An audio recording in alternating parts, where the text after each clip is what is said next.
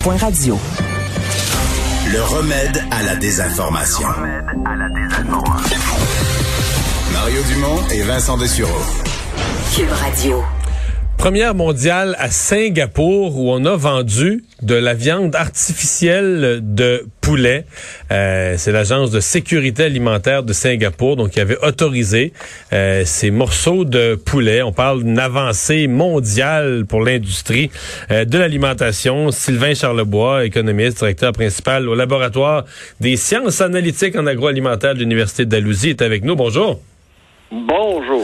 Et, et là, euh, faisons tout de suite la différence pour que les gens se mêlent. On parle pas du tout de la même affaire là, que les, les- la, la viande végé ou les imitations de, de, de boulettes là, qui ont été à la mode il y a quelques, quelques mois. Là. Non, non, non, on parlait beaucoup de, de, de fake meat, de faux, euh, de fausses viandes. Euh, non, c'est c'est de la vraie, c'est de la vraie bouffe. Ça, là, là, Là, on parle. Parce que la fausse Euh, viande, la- essentiellement, c'était des légumineuses, des pois. C'est une recette végétale, mais qu'on essaie de donner un goût de viande. C'est ça, c'est une alternative à la protéine animale. Dans ce cas-ci, on parle carrément d'agriculture synthétique, là, en laboratoire. Là. On parle Donc, c'est de la rien d'une proté- cellule- C'est ça, c'est de la protéine animale. Ben, on, on part, euh, il faut une cellule souche, on faut, faut quand même un animal. Donc, on puise une cellule souche et on recrée ces cellules-là en laboratoire, euh, euh, dans un environnement synthétique pour produire un aliment, là, tout simplement. Et Singapour a été euh, le premier État à approuver la commercialisation de, de ces produits-là.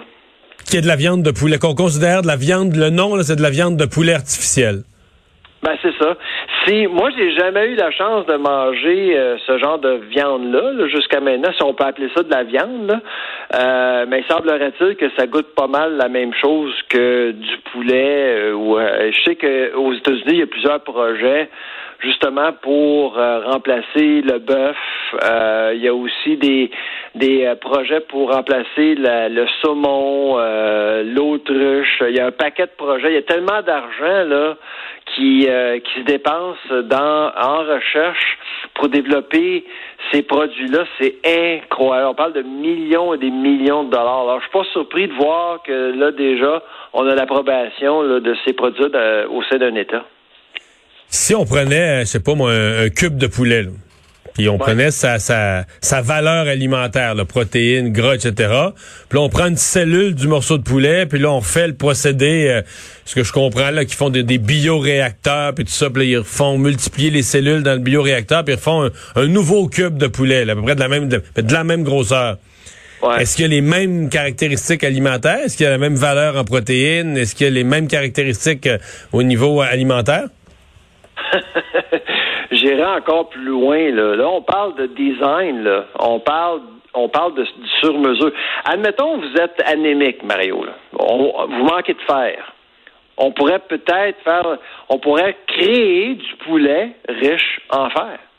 Pourquoi pas? Alors, en laboratoire, on peut tout faire. On peut recréer ce que la nature fait, mais, on, Mais mieux. aussi, on peut offrir d'autres choses aussi. Donc, Donc, une viande moins grasse. vraiment- euh, c'est une bonne. Non, mais c'est parce que euh, c'est certain qu'on peut voir ça comme miraculeux pour nourrir la planète. On peut voir ça comme épeurant en même temps parce qu'on se demande à un moment donné si on va savoir ce qu'on ce qu'on consomme. Ben, c'est- qu'on dénaturalise l'agriculture ou la- l'agroalimentaire ou l'alimentation comme telle. Euh, dans nos données à nous, au laboratoire, ici, euh, c'est clair, les Canadiens sont pas prêts à manger ces produits-là. Moi, ce que j'ai hâte de voir à Singapour, ailleurs, puis moi, je pense, je prétends que ça s'en vient au Canada éventuellement, parce qu'aux États-Unis, on, on est peut-être à six mois c'est de six mois à un an là, avant l'approbation du premier produit. Là. Et au Canada, c'est une question de temps. Est-ce que euh, les règlements d'étiquetage vont suivre?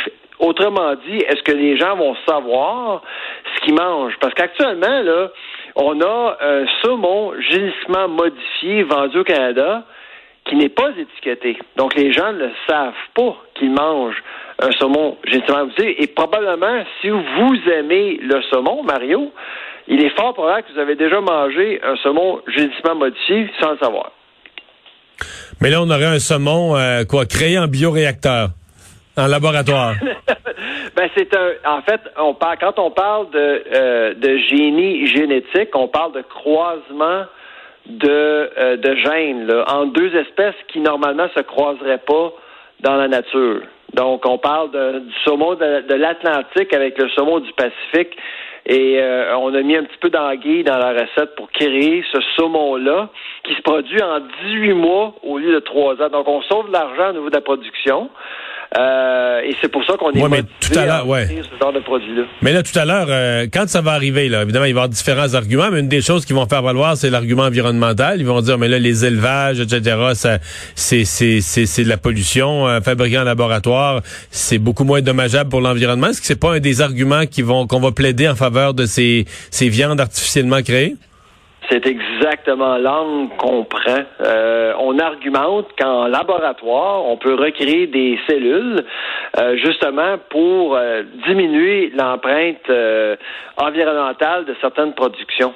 Quand on parle de production bovine, par exemple, on argumente que souvent la production bovine, elle pollue. Alors pourquoi pas recréer le même goût, la même texture, et même possiblement créer un meilleur produit que la nature euh, pour moins cher et c'est meilleur pour l'environnement. C'est ce qui motive les investisseurs actuellement.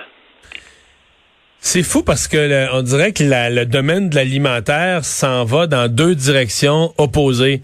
On va entendre des gens dire euh, ah moi je vais avoir on va avoir un produit vrai qu'on connaît le producteur, que c'est on sait de quelle ferme ça vient d'un canton de l'Est puis s'occupe bien de son produit peu importe que ce soit euh, bœuf, euh, porc, euh, euh, de l'agneau, on veut on veut connaître l'origine de son produit. Puis de l'autre côté, on est à, on met des milliards sur la recherche produire de l'archifaux, que ce soit du, du Beyond Meat, là, de, mélanger des pois avec euh, 43 ingrédients secrets pour faire une boulette qui ressemble à de la viande, ou en fabriquer en laboratoire, mais on cherche l'ultra vrai et l'ultra faux, là. Oh non, c'est- sûr. On veut localiser la bouffe, on veut la naturaliser davantage. Je pense pas que ça va arrêter. Euh, Il y a une mouvance assez claire là-dessus. Par contre, il y a euh, une nouvelle génération d'investisseurs, des gens qui, émanent pas de l'agriculture, qui arrivent avec euh, de nouvelles idées. Mais ce qui pousse beaucoup ces investisseurs-là, comme par exemple Larry Page de Google, qui finance beaucoup de son argent, c'est ce genre de projet-là. C'est la- c'est l'angle environnemental et aussi euh, le traitement éthique animal. Euh, vous savez, euh, il y a beaucoup de gens qui sont un peu mal à l'aise avec le modèle industriel en agriculture. Donc, pour ce qui est des produits maraîchers, je pense qu'il n'y a pas de problème, mais dès que les animaux sont impliqués, c'est là qu'on se pose des questions et il y a des investisseurs qui disent, ben, on a une solution, c'est un laboratoire. Eh bien, à suivre. Donc, euh, quoi, un- six mois, un an, euh, ça va apparaître aux États-Unis, puis généralement, le Canada, c'est à peu près en même temps ou juste un peu après? C'est sûr que Santé Canada est, est- est un peu occupé ces temps-ci avec un fameux vaccin. Là. ça va peut-être retarder les choses un peu, mais ça s'en vient. là. Inquiétez-vous pas, j'ai l'impression que c'est une question de temps. Merci beaucoup. Au revoir. Au revoir. Sylvain Charlebois, économiste à l'Université d'Alousie, spécialiste de l'agroalimentaire. On fait une pause. Euh, C'est Richard Martineau qui va être là dans un instant.